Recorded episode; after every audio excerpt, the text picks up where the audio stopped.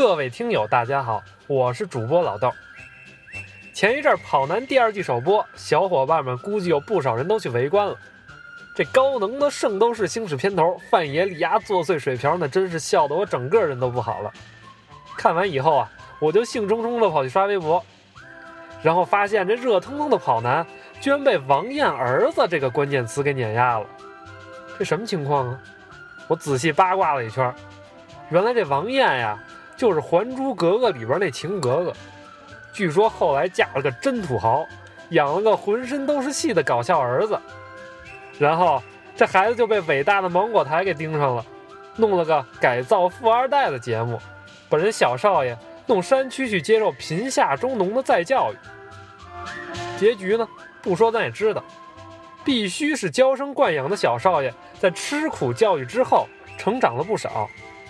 在这新国民老公的路上是渐行渐远。当然，节目的结局不是王艳儿子成为关键词的原因，但这档节目本身啊，是关于让娇生惯养的宝贝儿吃点苦的主题。恐怕这个主题啊，早已经让很多家长是心向往之。但我就想问了，吃苦对孩子真的有意义吗？什么样的苦才真的值得吃呢？而什么样的苦吃起来才有点作用呢？经过一番 Google 百度、万方论文查询之后啊，我今天就决定和大家讨论一下吃苦这件事儿。那么本期师傅说的题目呢，就是迷失的吃苦教育。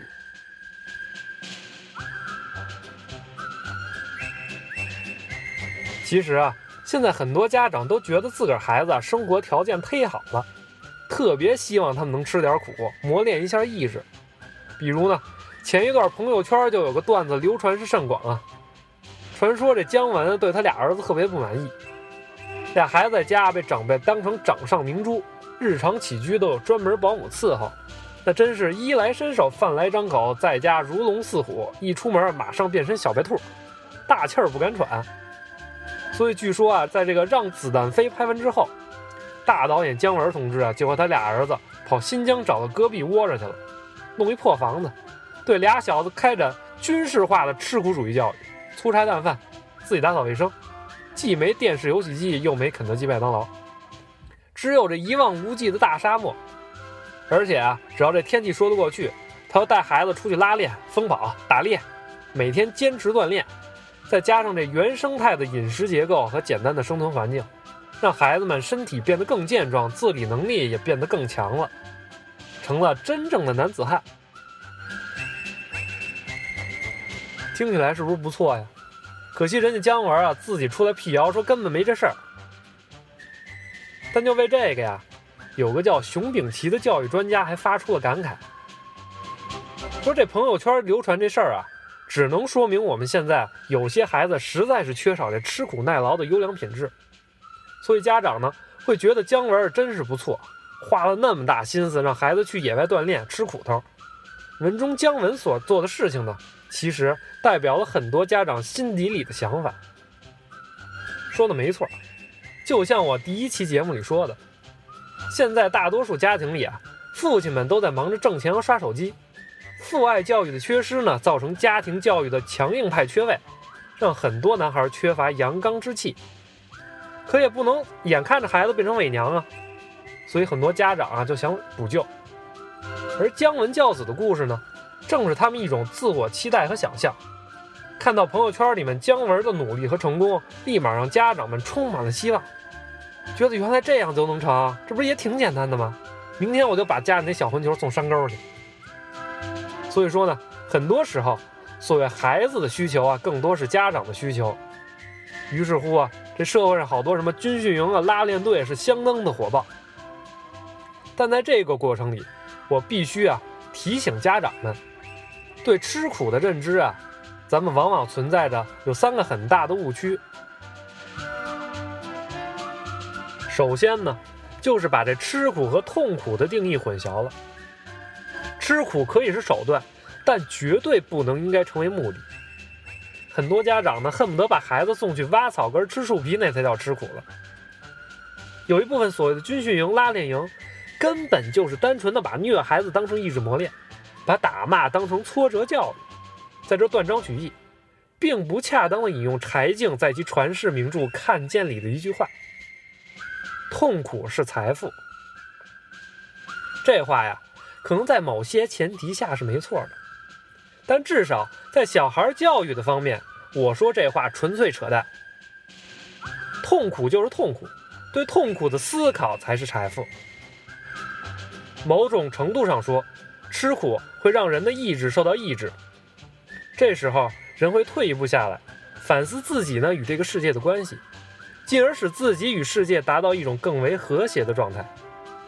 而如果没有这一步呢，苦难就是苦难，没有任何意义。但是作为家长呢？如果指望着让一个每天衣食无忧、吃饱穿暖的孩子，在短短一个假期里前无铺垫后无延续地开展所谓军事化教育，人为制造一个困苦的环境，让孩子置身其中，再试图逼着他们突围，等孩子一旦回归到熟悉的环境之中，这种吃苦在他们看来根本就是单纯的受罪。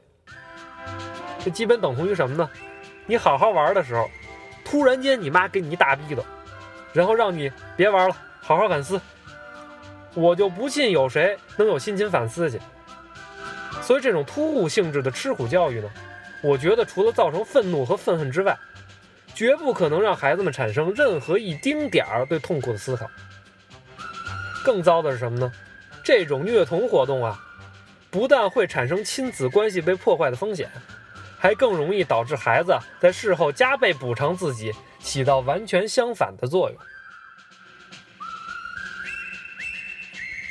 其次，很多父母对吃苦的含义理解过于狭窄，恨不得呀让自己孩子吃一些自己经历过的苦难才叫苦。比如我奶奶就特别喜欢对我进行忆苦思甜的教育，总是对我说呀：“这困难时期呀，吃不饱啊，如何如何的。”我承认，很多父辈啊。由于那时候经过的磨练而拥有了诸如坚韧、踏实、节俭等诸多的优良品质，但我们呢，不能总是念叨自己的过去来彰显自己。时代在进步，吃苦的含义也在变化。我们想把自己的优良品质传承给下一代，传承的方式应该是自由而不是强制。自由能让孩子学会自我教育，达到真正的教育目的；强制呢，只会令他们产生抵触心理。而且家长应该有这个意识：应试教育背景下，学校封闭的管理模式给孩子带来的压力，本身也是另一种吃苦嘛。我们的苦孩子体会不到，孩子的苦我们同样很难体会。吃苦这个含义呢，实际是带有时代特点的。作为八零后，咱们的祖辈经历的苦啊，是战争和饥饿。父辈们经历的是禁锢和压抑，而我们吃过的苦是什么呢？是孤独和迷茫。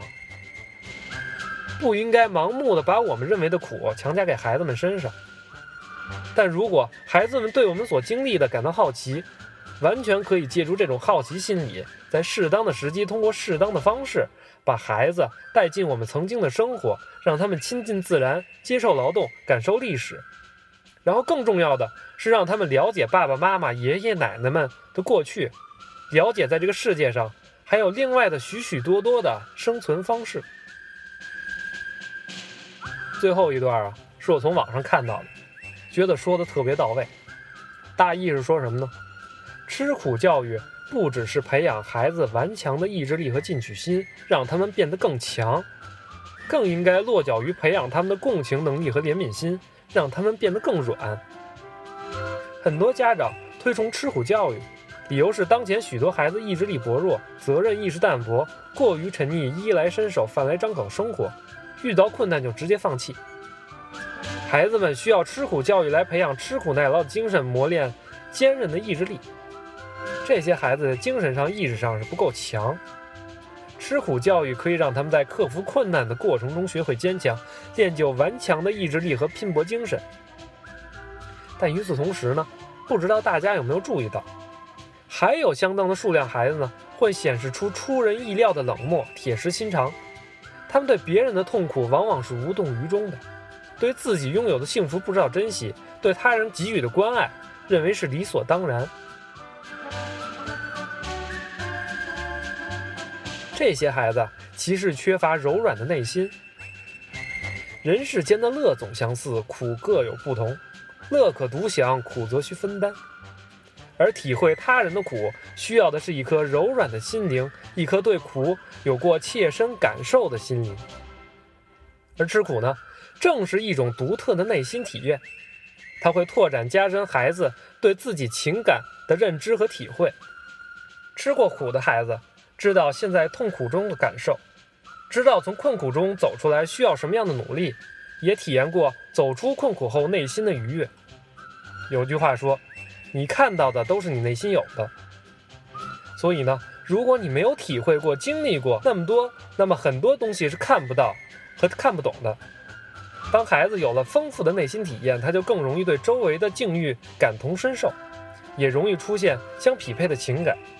看到别人深陷困顿了，他更可能去理解和援助；看到别人开心顺利了，他更可能心生欢喜和祝福；得到别人关爱了，他更可能心存感恩。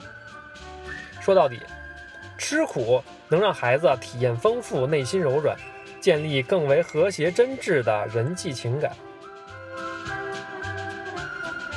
一方面呢，不吃苦不足以领略这个世界的残酷，不足以明白自己的弱小，所以吃苦肯定是必要的。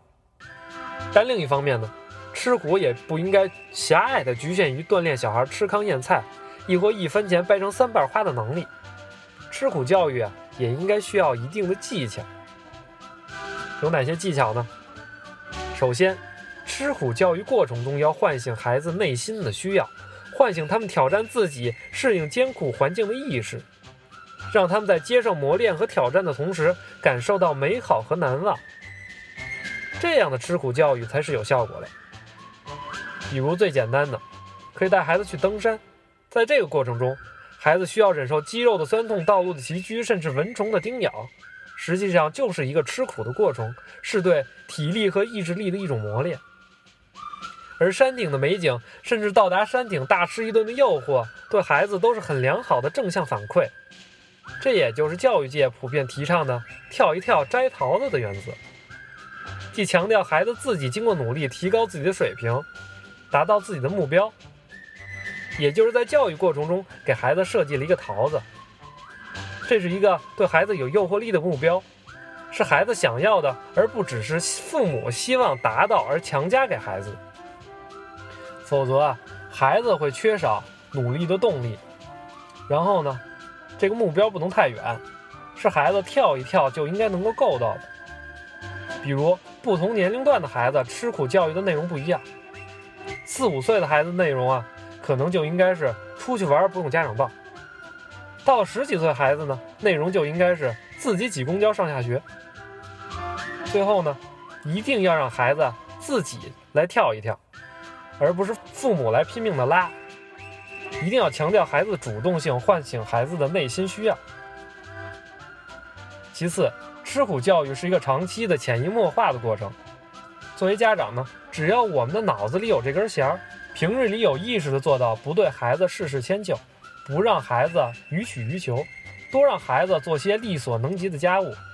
孩子遇到生活和学习上的困难时候，不越俎代庖，让孩子面对问题时有自己解决的能力，遇到困难时有自立自强的意识。把这个自己花钱自己挣，自己事情自己做的观念，潜移默化地植入孩子的心灵深处，远比突击性参加军训营之类的活动。作用更好。其实培养孩子吃苦精神的小方法和小技巧还有很多，比如啊，把任务分割成可以计量的短期和长期目标，奖励成就不惩罚失败，对孩子的表现及时反馈，充分利用合作和集体的归属感等等。吃苦不是为了吃苦而吃苦，而是在过程中经历坚持、改变、求助、完善孩子的性格。今天啊，老豆的唾沫有限，就不继续喷了。如果家长们感兴趣，请继续关注新浪微博师傅说的微博，没准哪天夏老师一时兴起，就把他这压箱底的那些教育绝招拿出来跟大家分享分享。好，以上是本期的师傅说，咱们下期再见。